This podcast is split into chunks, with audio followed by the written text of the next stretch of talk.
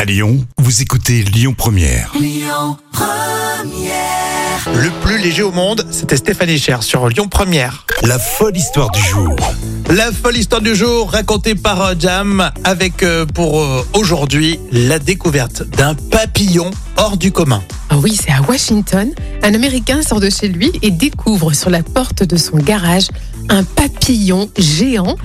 tellement énorme qu'il correspond à la, la taille de la main de l'homme. Ah oui quand Euh, même. tu t'imagines une- Un truc énorme. Ça fait flipper. Alors, chose surprenante, l'animal vit normalement en Asie du Sud-Est et cette découverte serait donc la première aux États-Unis. Alors a priori, l'insecte aurait euh, été illégalement vendu sur eBay et il aurait été ensuite envoyé depuis euh, la Thaïlande. D'accord. Et il faut savoir que les chenilles peuvent atteindre 17 cm. Mais ça, ça fait vraiment tellement flipper. Oui, parce qu'un papillon, c'est joli, mais Oui. un papillon euh, un peu préhistorique, hein, c'est une taille énormissime. Non mais c'est clair. Puis tu, euh, tu le mets dans, euh, dans un cahier là, tu sais, pour le faire sécher.